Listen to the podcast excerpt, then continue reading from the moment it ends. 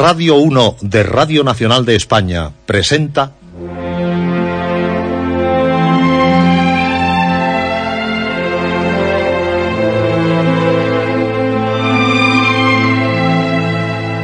Historias.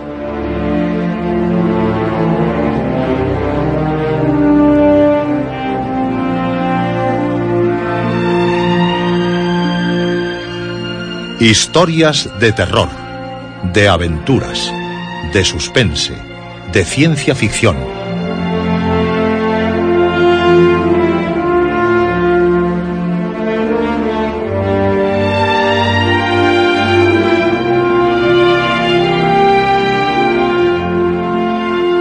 Un programa escrito y dirigido por Juan José Plans.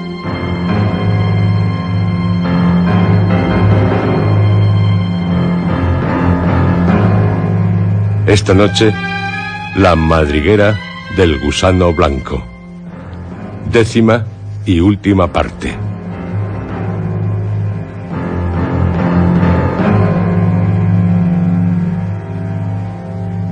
Esta es su noche, la noche de cuantos desean vivir apasionada, aventurera, intrépidamente las más grandes historias.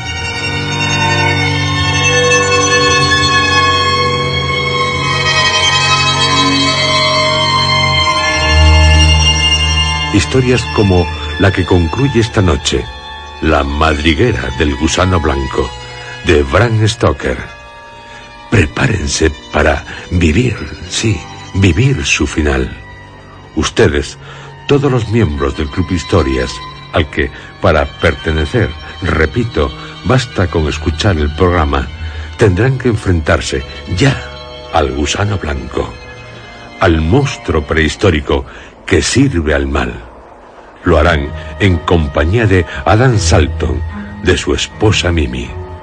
No les dejen solos ante tan abominable, pérfida criatura.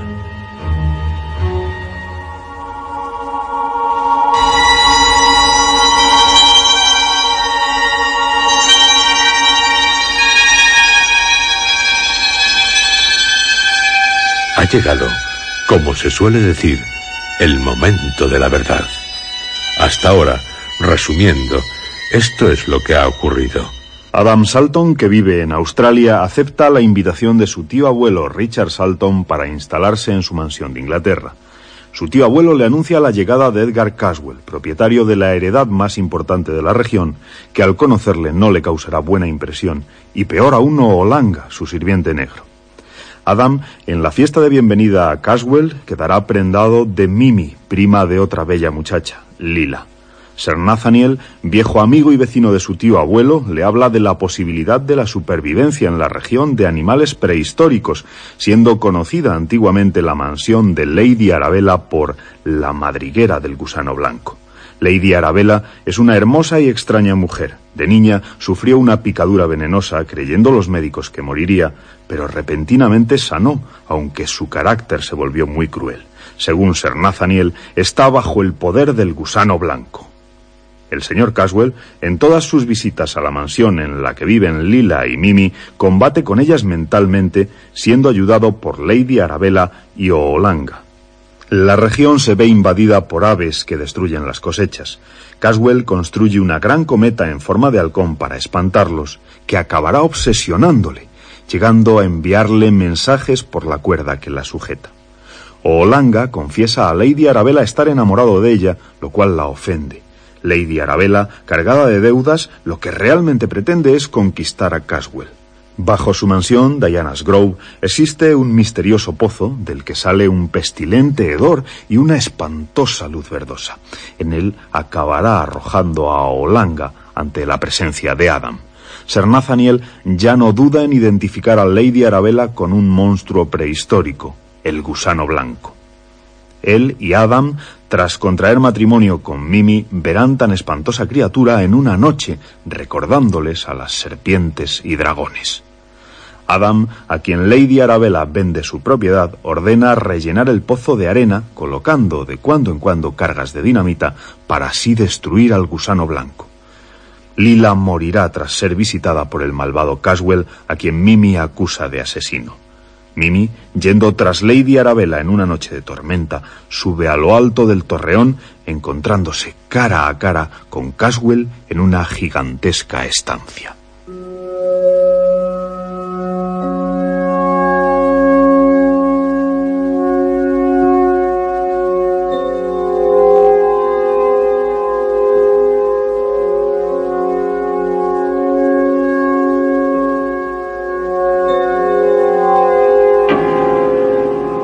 Y ahora, ya, vivamos el final de La madriguera del gusano blanco. Estamos con Mimi en la estancia de un alto torreón de Reyes y también contando con la presencia de quien se oculta, Lady Arabella. Ellos, Mimi Caswell, no saben que los observa. Todos, en el fondo, quieren destruirse unos a otros. Algo espantoso va a suceder. Algo que a todos, a ustedes y nosotros, nos helará la sangre.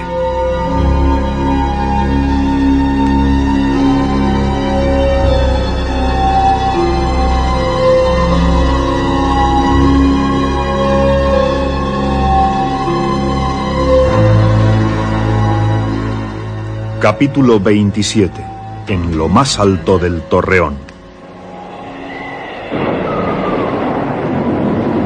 Tormenta, que ya estaba a punto de desencadenarse, se manifestaba no solo en los cegadores rayos y en las turbulencias de las nubes, sino también en el corazón de los seres humanos. Las perturbaciones eléctricas que tienen lugar en la atmósfera actúan también sobre cualquier especie animal, en especial en la más evolucionada, por ser la más receptiva, la más eléctrica.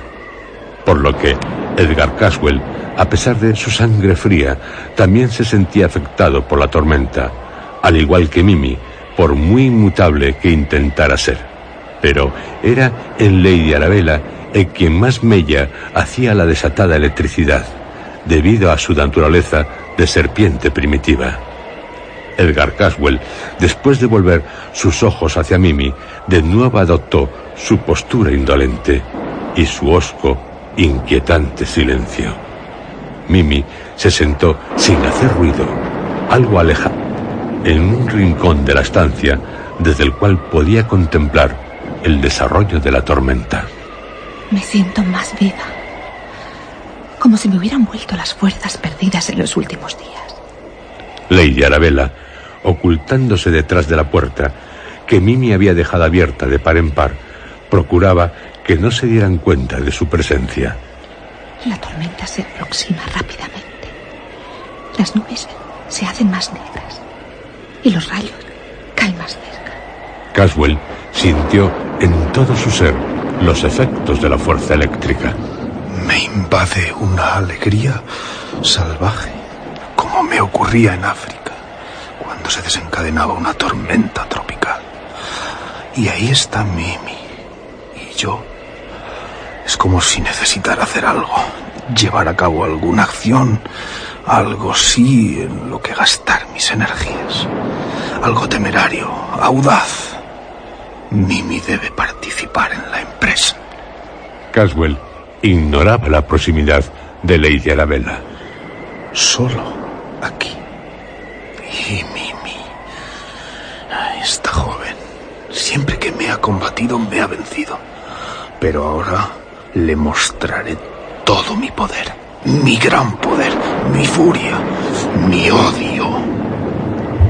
La realidad era que Edgar Caswell estaba, si no loco, si al menos al borde de la locura. En la locura, una de las primeras características es la pérdida de toda noción de los valores reales, la monomanía. Mientras esta anormalidad permanece en estado latente, no se la puede percibir al carecer el espectador profano de los medios de comparación necesarios. Pero en la monomanía, las facultades divagantes se manifiestan de manera innegable. El alienado se consagra a la persecución de una sola idea, del mismo modo como una diminuta cabeza de alfiler colocada delante de la pupila, puede obstruir toda la visión, una concepción exagerada de la propia importancia que es el comienzo más frecuente de la monomanía. Esto puede impedir el funcionamiento normal de todas las facultades mentales. Y es lo que afectaba a Caswell. Los alienistas, que han dedicado gran parte de su ciencia al estudio de casos así, probablemente conozcan más sobre la vanidad humana y sus efectos que la mayoría común de los mortales. Todos los manicomios están llenos de locos similares, hombres y mujeres, de naturaleza egoísta y vanidosa, que se dan a sí mismos una importancia tal que todas las circunstancias exteriores se les deben subordinar. La enfermedad alimenta por sí misma el proceso de esta exaltación degenerada del yo. Cuando este mal ataca a alguien que por naturaleza es egoísta y orgulloso, careciendo de la capacidad de reflexión sobre sí mismo, el proceso es mucho más rápido que en otros casos y llega a límites extremos. Algunos llegan a creerse el Todopoderoso. Intuyo que Caswell está fuera de sus cabales tiene en su rostro un rubor anormal. E esos ojos parecen salírsele de las órbitas. Me atemoriza. Al torreón y me mira. Mimi, la necesito. Venga conmigo. No estoy acostumbrada a que me hablen así. Me da miedo. Señor Caswell, ¿Por qué debo ir con usted y a dónde? No me responde. Tiene una expresión de egoísmo que me abruma. ¿Por qué ir con usted, señor Caswell? Le vuelvo a preguntar. Porque la necesito. Tenga la bondad de subir conmigo a lo alto del torreón. Quiero hacer un nuevo experimento con la cometa. Podría resultarle interesante. Puede que no un placer, pero sí una curiosidad verá algo que no se suele ver. No me agrada subir, pero me asusta la tormenta. Más que él. Porque ahora parece haberse suavizado. Y ahora me tiende la mano para ayudarme a subir por esa estrecha y empinada escalera. De acuerdo. Iré, señor Caswell. A Lady Arabella, que seguía escondida, no le agradó lo que acababa de escuchar. Diría que se reconcilian. Y hay algo que me llena de cólera. Mimi se interpone en mis planes. Estaba convencida de haber atrapado definitivamente a Caswell. Pero ahora no puedo tolerar que ella lo aparte de mí. No me importa que me descubran. Lo seguiré.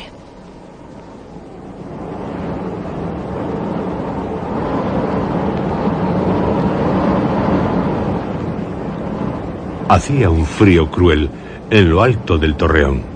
Las violentas ráfagas de viento hacían temblar su estructura, introduciéndose por cuantos lugares era posible, silbando entre las almenas y estremeciendo el asta.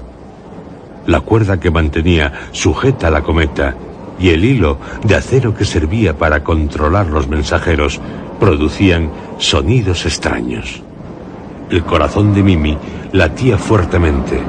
En el momento de dejar la estancia, había sufrido un sobresalto del que no se podía liberar.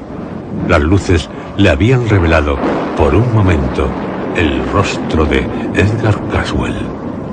Igual que cuando se concentra para hacer uso de sus poderes mesméricos.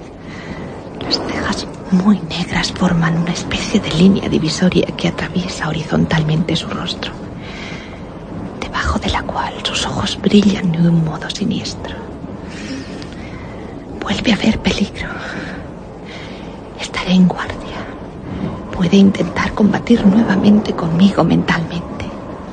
La atmósfera, cargada de electricidad, los afectaba, sobre todo a Edgar Caswell, que parecía estar poseído. Sus sentimientos eran violentos y su espíritu sufría de una gran exaltación estaba aún más enloquecido. Procuraré mantenerme lo más alejada de él que me sea posible. Aquí. Hay un hueco. Podré ocultarme en él. Caswell va de un lado a otro. Mimi no sabía que cerca de ella estaba Lady Arabella. Todo sucederá según yo ordene. Soy el Todopoderoso. Ah, pero ¿y Mimi? ¿Dónde está? No la veo, pero sé que está aquí. Venga a mi lado. Ahora podrá ver lo que ha estado despreciando, contra lo que ha luchado. ¿No se da cuenta? Todo lo que ve me pertenece. Todo. Tanto las tinieblas como la luz. Convénzase, Mimi. Soy más grande que todo lo que ha sido, todo lo que es y todo lo que será. Cuando el Señor del Mal llevó a Cristo a un lugar elevado y le mostró todos los reinos de la tierra, hacía lo que creía que nadie podría igualar. Estaba equivocado. Se olvidó de mí, de Edgar Caswell. Ahora voy a mostrarle una luz que ascenderá hasta lo más alto de los cielos. Atienda, atienda, Mimi. Una luz tan poderosa que disipará las nubes. Mire, al contacto de mi mano se formará esa luz. Y subirá, subirá cada vez más alto. Caswell tomó en sus manos una pequeña caja, de la cual salió el hilo de los mensajes. Puso en movimiento algún mecanismo, sin que Mimi pudiera saber cómo. Oyó un zumbido, un ruido sordo, y por uno de los costados de la caja flotaba algo que parecía un hilo de coser muy fino que crujía. Durante unos segundos, Mimi vio cómo subía rápidamente a lo largo de la cuerda hasta alcanzar la cometa.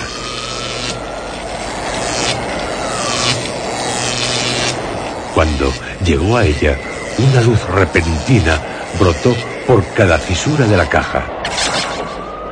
Y una llama se extendió velozmente por el hilo que se iluminó cegadoramente. La luz era tan poderosa que inundó todo el panorama circundante. La luz persistió durante algunos segundos y después desapareció repentinamente, como devorada por las tinieblas. Se trataba simplemente de un fogonazo de magnesio que había sido prendido por el mecanismo de la y elevado por el hilo de hierro hasta la cometa. ¡Grandioso! Y Caswell dio saltos enloquecidos. Lady Arabella, viéndole en tal estado, cambió de planes. No puedo casarme con este hombre, pero me vengaré. Tengo que atraerle al pozo del gusano blanco y allí. pero, ¿cómo hacerlo? Él solo piensa en la cometa. Es el arma que pretende esgrimir contra su imaginaria rival, Mimi, para deslumbrarla. Ya sé lo que hacer. En un instante se deslizó entre las tinieblas hacia la rueda en la que se enrollaba la cuerda de la cometa. Con dedos ágiles sacó la rueda de su soporte y la cogió, soltando el carrete a medida que avanzaba, manteniendo de esta manera contacto con la cometa. Volvió a deslizarse, ahora por la escalera, cerrando la puerta con llave tras de sí, sin dejar de aflojar el carrete. En poco tiempo llegó a Diana's Grove, alcanzando la puerta de hierro que daba al pozo. La abrió y se dijo, satisfecha de sí misma. Todos mis planes están madurando o están a punto de madurar. Edgar Caswell, el dueño y señor de Castra Regis, está a mi merced, en mi poder. Ha muerto la mujer que yo más temía, Lila. Todo marcha bien, muy bien. Creo que ahora podré tomarme un descanso. Se desnudó, quitándose la ropa con violencia, disfrutando de su libertad natural.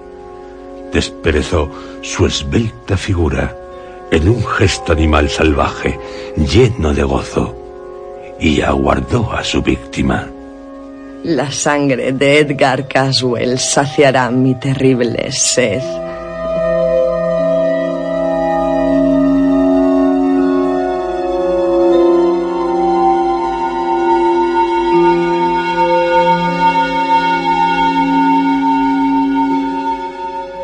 Capítulo 28. El estallido de la tormenta.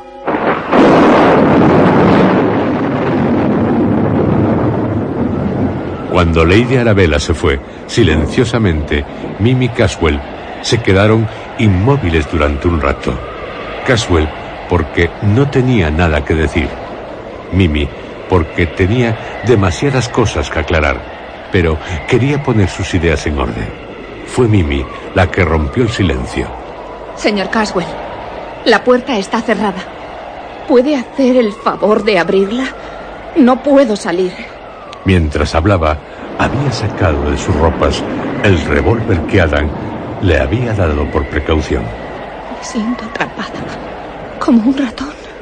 También él se sentía atrapado y se mostró furioso. Gritó con voz ronca, violenta. Usted vino aquí por su propia voluntad. Ni tan siquiera me pidió permiso para entrar en Castra Regis. Ahora Mimi puede quedarse o irse. Haga lo que se le antoje.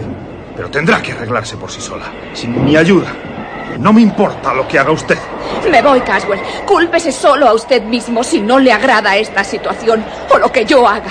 Estoy segura de que mi marido, Adam, tendrá algo que decir sobre todo lo que ha ocurrido aquí. Le pedirá explicaciones. Pues que lo haga y que el infierno lo maldiga. Y a usted también. Sí, malditos sean Adam y usted. Pero pondré su mente en claro, Mimi. Ni usted ni él podrán decir que he forzado su voluntad. Usted es perfectamente dueña de sus acciones. Nadie le ha obligado a estar conmigo en este lugar. Caswell, mientras hablaban, había prendido fuego de nuevo al magnesio, produciéndose una luz cegadora que los envolvió repentinamente, iluminando el lugar en el que se encontraban. Mimi aprovechó la ocasión para observar la puerta. Apuntó con su revólver, haciendo fuego contra la cerradura, que saltó al instante. Pedazos de hierro y madera salieron disparados en todas direcciones, pero sin herirles. Adiós, señor Caswell. Mimi descendió rápidamente por la escalera. No tardó en llegar a la puerta principal del torreón, lanzándose a continuación a correr por la avenida hasta llegar al Lesser Hill.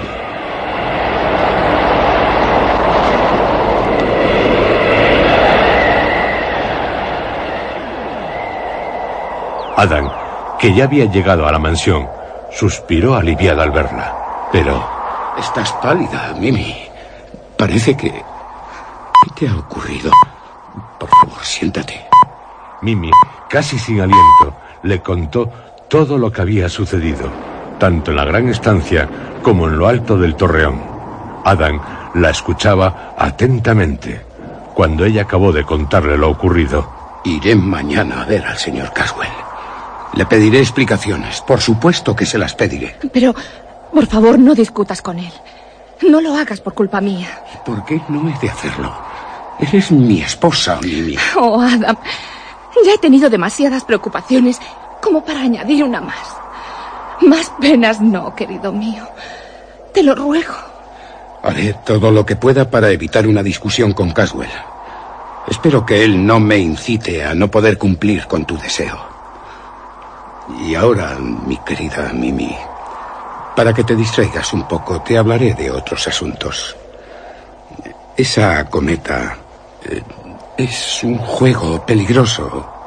Creo que Caswell está provocando su propia destrucción. ¿De qué forma, Adam? No me hago idea. Una cometa de tales dimensiones, remontada en el aire en una noche como esta, atada a la torre de Castra Regis, es por lo menos peligroso. Es simplemente cortejar a la muerte. Estar buscando que suceda un grave accidente. No se puede jugar con los elementos naturales desatados, atrayéndolos para que descarguen su furia en un lugar así. Cada nube producirá un rayo. La cometa, al estar en el aire, cuando la tormenta esté encima, atraerá a los rayos y su cuerda los conducirá a tierra. Al llegar a lo alto del torreón, toda su fuerza se descargará sobre ella. Lo más probable es que Castra Regis quede reducida a cenizas. ¿Y, y por dónde seguirá el rayo? Nadie lo puede predecir. Pero si encuentra algún conductor, este no solamente mostrará el camino a la energía eléctrica, sino que actuará él mismo como medio de propagación. Eh, ¿Será peligroso estar al aire libre cuando eso suceda? No, cariño. Sería el lugar más seguro que en medio de una tormenta, siempre que uno no se encuentre fuera de la línea de conducción de la energía eléctrica. En tal caso, salgamos. No quiero correr aquí ningún riesgo inútil. Y tampoco tú. Vamos, Adam. Busquemos seguridad fuera de la mansión. De acuerdo. Llevaré el revólver. Por si otro peligro, no precisamente la tormenta, se nos presenta. Podemos ir a los lugares que están relacionados con el asunto que nos preocupa. Sí, querida. Nos acercaremos a Mercy Farm. Estoy preocupado por tu abuelo. Sí, Adam. Quiero saber si se encuentra bien.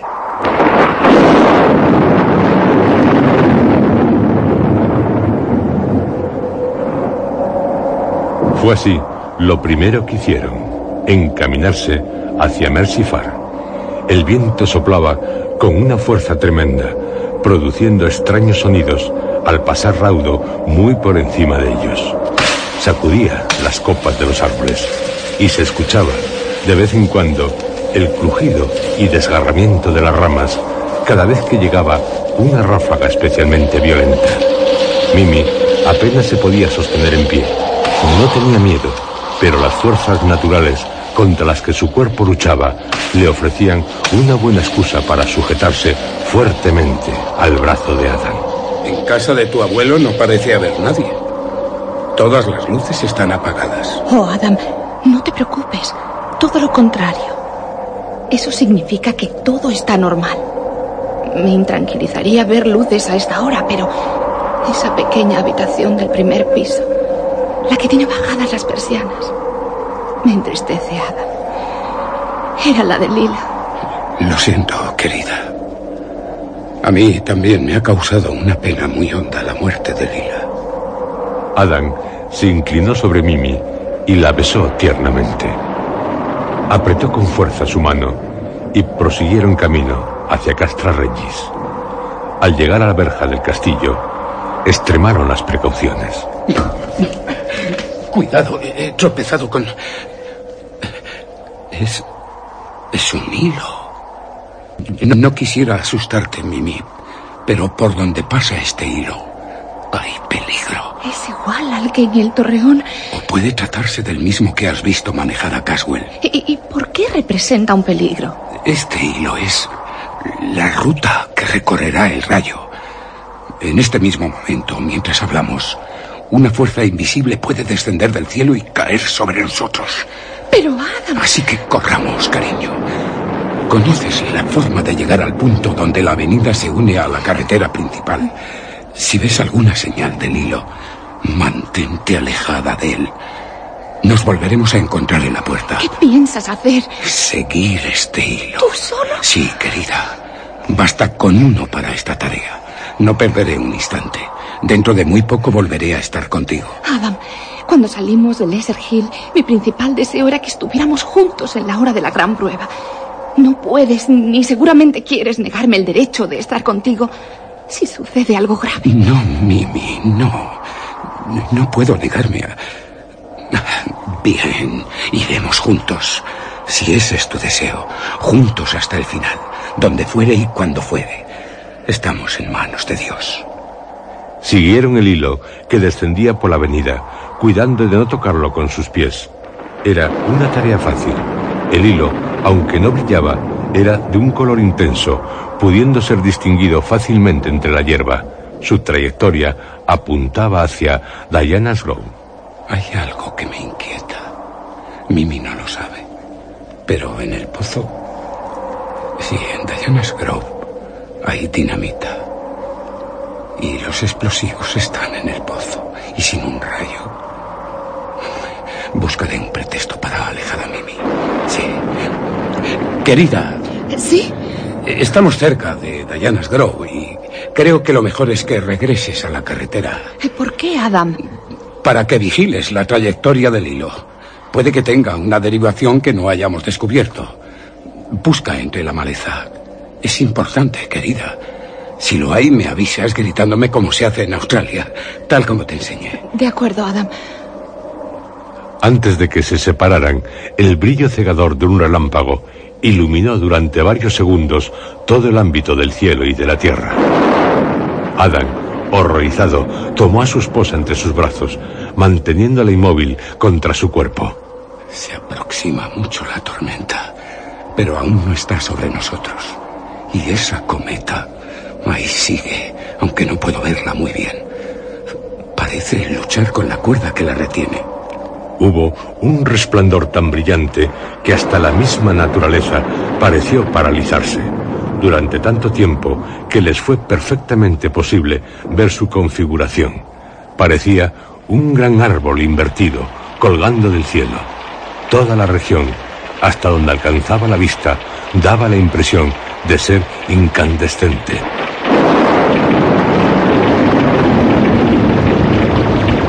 Mira, Mimi, una gran llama cae sobre el torreón de Castro Reyes. Es como, como una lengua de fuego. El torreón tiembla.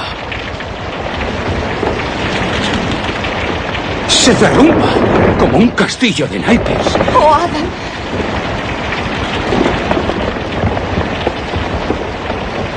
Al cesar el rayo, el cielo volvió a oscurecerse, pero una llama azul, muy luminosa, comenzó a desplazarse hacia ellos con una rapidez inconcebible. ¡Cuidado, Mimi! ¡La llama! ¡Va hacia Diana Grove!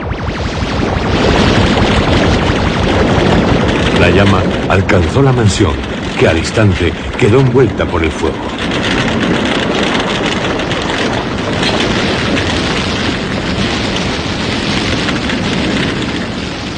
Surgió de la mansión un terrible ruido de piedras y maderas destrozadas, producido por una gran explosión. ¡Santo cielo! Oyeron un agudo alarido, pavoroso, desgarrador, horripilante, que les heló la sangre. Se abrazaron estremecidos. Algo está ocurriendo. Algo misterioso, terrible, mortal.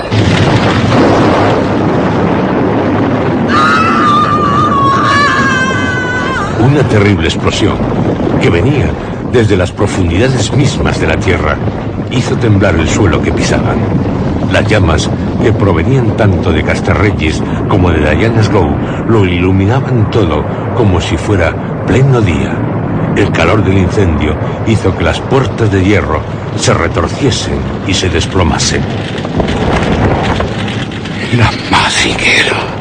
Quedó abierta ante ellos la estancia del gusano blanco.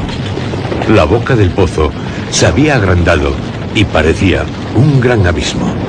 Desde sus profundidades se elevaban terribles llamas y a medida que las explosiones se sucedían, eran unos espeluznantes sonidos, cada vez más horribles, más aterradores.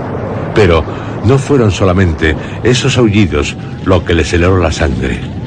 Mimi creyó que, a partir de aquel momento, una pesadilla la perseguiría durante toda su vida.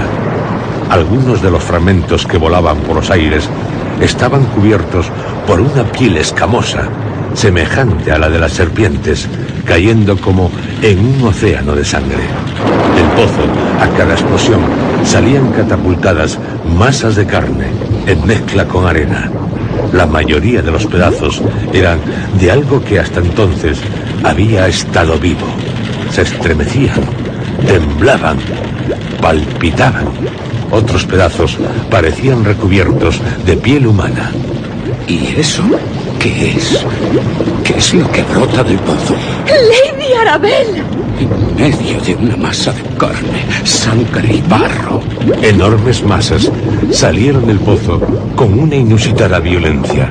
Revelaban anillos de gusano blanco, aquellos que Ser Nathaniel y Adam habían observado entre los árboles con sus enormes ojos verdes.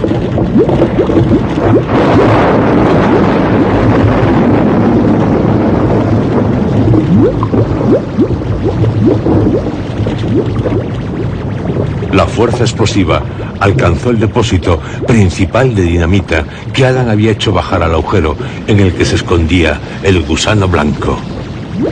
Fue aterrador.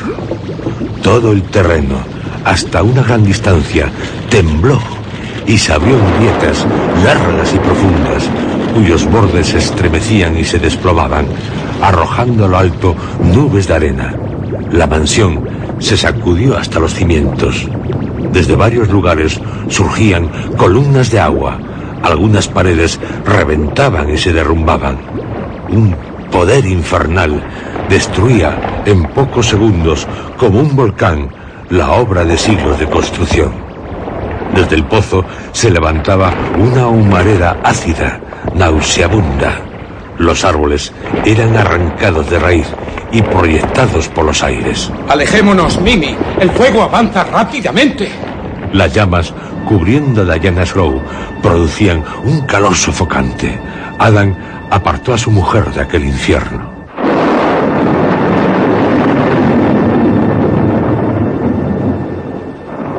El cataclismo enmudeció con la misma rapidez que había estallado. Un ruido sordo, continuo, fue durante algún tiempo el único remanente de la ensordecedora mezcla de sonidos que se había escuchado. Poco a poco, el silencio volvió a reinar. Un silencio tan absoluto que antojaba ser tangible. Un silencio que era como la encarnación de la oscuridad, de la soledad. Pero para nosotros, Mimi, este silencio aunque escalofría. Sí, Adam. Supone un alivio, un gran alivio. Nos hemos librado del monstruo. Se acabó el gusano blanco. Ya no podrá causar más males.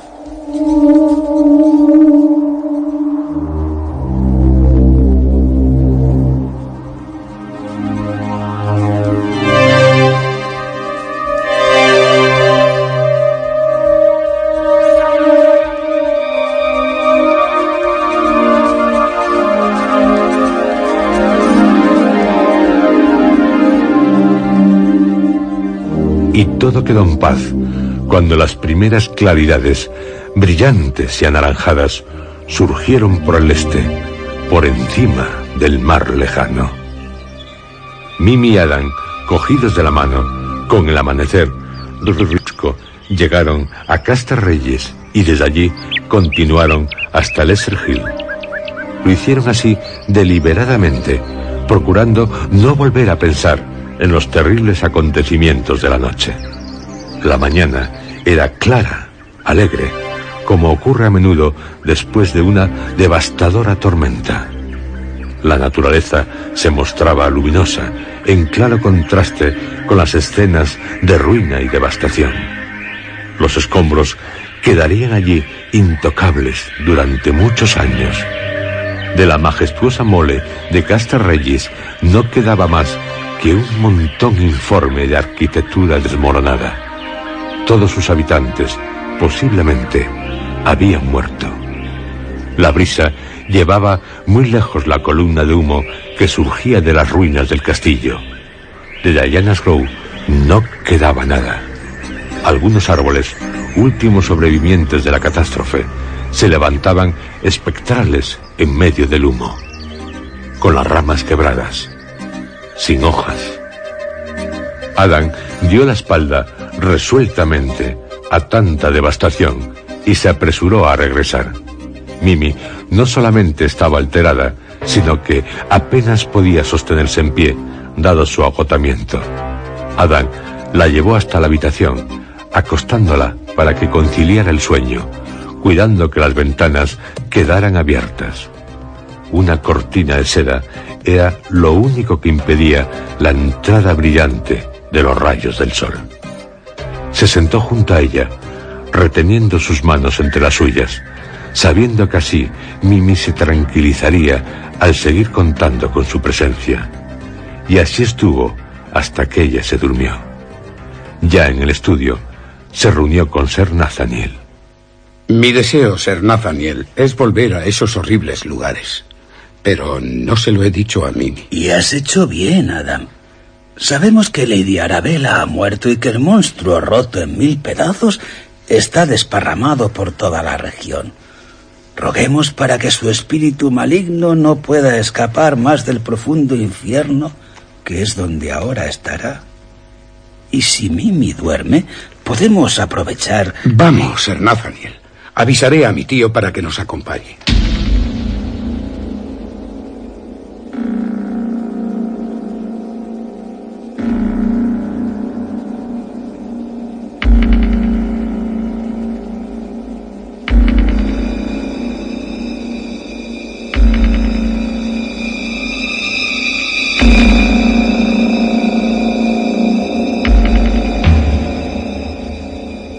Primero que hicieron fue visitar Diana's Grove, no solamente porque esa era la propiedad más cercana, sino también porque era el lugar que debía ser examinado con mayor atención. Además, Adam, en Diana Grove, podría explicar mejor lo ocurrido. Ha quedado totalmente en ruinas. Qué devastación, amigo Adam. Nunca vi algo destruido de tal manera. Si no lo veo, como en un drama de horror. Y no es más que el preludio, Sir Nathaniel. Lo más terrible queda aún por ver. Síganme. Con cuidado, tío. Y usted también, Sir Nathaniel. Lo más pavoroso está en el interior. En el tiempo transcurrido desde el amanecer, se había dado un cambio insólito en la apariencia del lugar. Es como si la propia naturaleza hubiera tratado de borrar las huellas de lo ocurrido. Las ruinas interiores han sido cubiertas por el polvo. Estas sí que tienen un terrible aspecto. Es la ruina absoluta. Montones de fragmentos de mampostería, como cortados a cuchillo. Grietas, fisuras por el suelo, los cimientos al descubierto Sí, un espectáculo desolador. Miren, el pozo del gusano blanco. Ahora como una grieta circular que parece descender hasta las mismas entrañas de la tierra. O del infierno. En cambio, los restos del gusano, así como las masas de barro, han desaparecido. Posiblemente alguna de las últimas explosiones hizo brotar de las profundidades grandes cantidades de agua que pese a ser de ancestrales pantanos y terriblemente fétidas, han limpiado todo esto. También puede haber ocurrido que todo haya sido tragado por el pozo, que a él haya vuelto lo que de él salió. Arena, polvo. Qué aspecto más cadavérico. Resulta tan lúgubre. Les llegó de las grandes profundidades un ruido como de pasta borboteando. No todo ha finalizado ahí abajo. De vez en cuando seguían saliendo gases nauseabundos. Y también emergían las grandes masas de carne del monstruoso gusano. Son repugnantes. La corrupción se da con gran rapidez en los seres cuya destrucción se debe total o parcialmente a los rayos del sol. Pero aquí todo parece haberse corrompido de una vez, en un instante. Los pedazos sanguinolentos estaban cubiertos por gusanos, insectos de todo tipo. Si el espectáculo era casi insoportable, el olor que desprendían los restos del gusano prehistórico era aún peor. El pozo exhalaba el hedor de la muerte. Lo más prudente será alejarse, amigos míos. Iremos a lo alto del risco. Allí la brisa proveniente del mar nos aliviará de este hedor. Mirando hacia abajo, desde lo alto del risco, descubrieron una reluciente extensión de color blanco, algo que resultaba muy extraño en tal lugar. Esa masa blanca en medio de tanta destrucción. Creo que debemos examinarla de cerca. Oh, amigo Adam, no tenemos necesidad de aproximarnos a ella. ¿Por qué? Sé perfectamente de qué se trata. ¿Ah, sí? ¿Y, qué es? Las explosiones de la noche han hecho surgir hasta la superficie capas subterráneas de la corteza terrestre. Lo que ahora estamos viendo es una gran cantidad de arcilla blanca. ¿De caolín? Sí, Adam. Proviene del yacimiento a través del que el gusano hizo su camino hacia la madriguera. Caolín, Adam. Algo muy valioso. Ya. Y tú eres ahora propietario de Diana's Grove, donde está el yacimiento. Creo que esa mujer... Lady Arabella. No merecía tal monumento.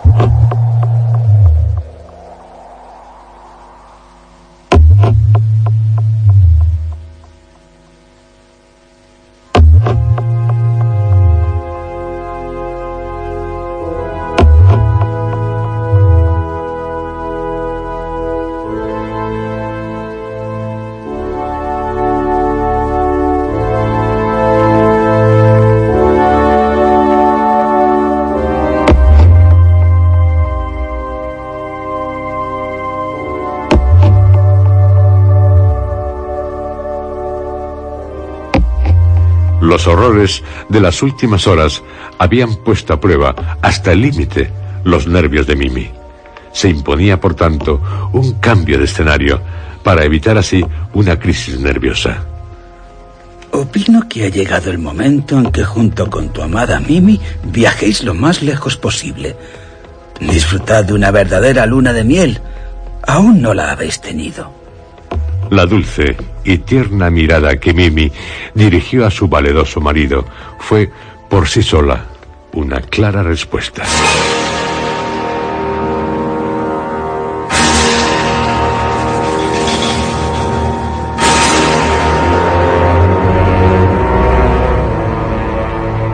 Así finaliza La madriguera del gusano blanco, una de las novelas más sobresalientes de Bram Stoker, publicada en 1911, un año antes de su muerte.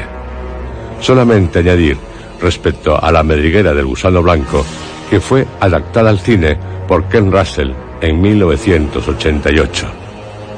Ken Russell, director de películas como Mujeres enamoradas, Los diablos, Una sombra en el pasado, Tommy, un viaje alucinante al fondo de la mente, La pasión de China Blue, Chotic mezcló en su adaptación de La madriguera del gusano blanco el humor y el terror.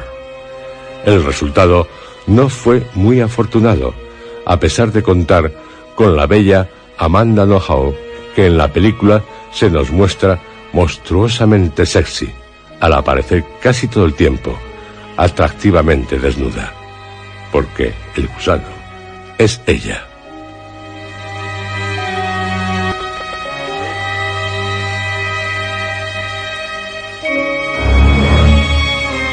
El 13 de noviembre se conmemorará el 150 aniversario del nacimiento de Robert Louis Stevenson, uno de los clásicos de la literatura universal. Un clásico al que este año hemos dedicado nuestro programa. Les hemos ofrecido a Stevenson las adaptaciones radiofónicas de sus relatos Los ladrones de cuerpos y Olaya. En nuestra próxima cita, Tal como les anunciamos, iniciaremos la de una de sus más importantes novelas, El extraño caso del Dr. Jekyll y Mr. Hyde.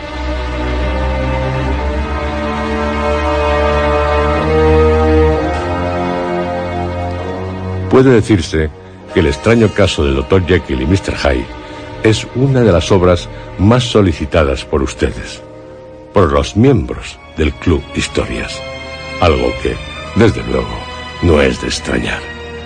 La novela se editó en 1866. Stevenson ya había publicado La isla del tesoro, 1833, una obra maestra, y El dinamitero, 1885, en colaboración con Fanny Stevenson, su mujer, siendo ella responsable total de las historias el ángel de la destrucción y La bella cubana. También Stevenson había publicado Nuevas noches árabes en 1882, que contiene relatos como El Club de los Suicidas y El Diamante del Rajá. Tanto La Isla del Tesoro como El extraño caso del Dr. Jekyll y Mr. Hyde fueron las que le consagraron. Esta última es más que una novela de misterio, de terror. Para el doctor Jekyll, el bien y el mal no es sólo una dualidad espiritual.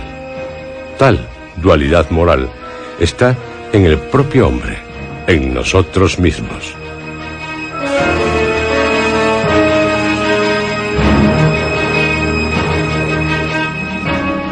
A partir de nuestro próximo programa, usted, ustedes, tendrán miedo a ser poseídos por el mal. El mal, sí, el mal, porque él está ávido de usted, de todos. El mal es la gran bestia, una bestia que quiere convertirle en bestia, ser su amo, su dueño, su señor. Es lo más terrible que le puede ocurrir. Ser célula, una siniestra célula del cuerpo de la gran bestia. Esté atento, porque segundo a segundo se le acercará por los más sórdidos caminos de su mente, sigiloso, paso a paso, hasta llegar a su esencia y devorarla, como le ocurrió al doctor Jekyll. El bien, en su mente, salvajemente pisoteado por el mal, aplastado, reventado, aniquilado. Como escribió el poeta John Keats, tú que el viento has sentido en tu rostro y has visto entre la niebla las nubes de la nieve y negros olmos entre estrellas ateridas. Tenga cuidado, tengan cuidado, porque con el viento, el viento otoñal, llega el mal, con el extraño caso del Dr. Jekyll y Mr. Hyde. No se pierdan el próximo programa. Temblarán.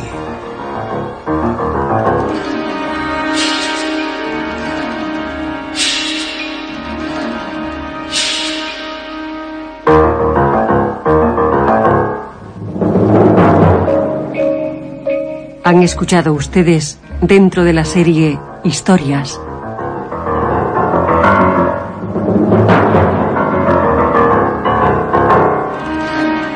La madriguera del gusano blanco. Capítulo décimo y último.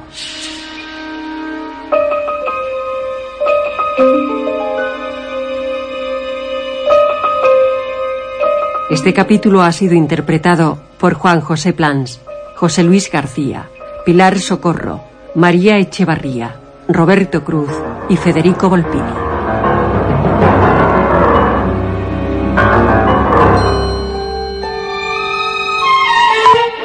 Efectos especiales, Joaquín Úbeda. Realización técnica, Armando Multedo y Adolfo Abarca. Dirección, Juan José Plans.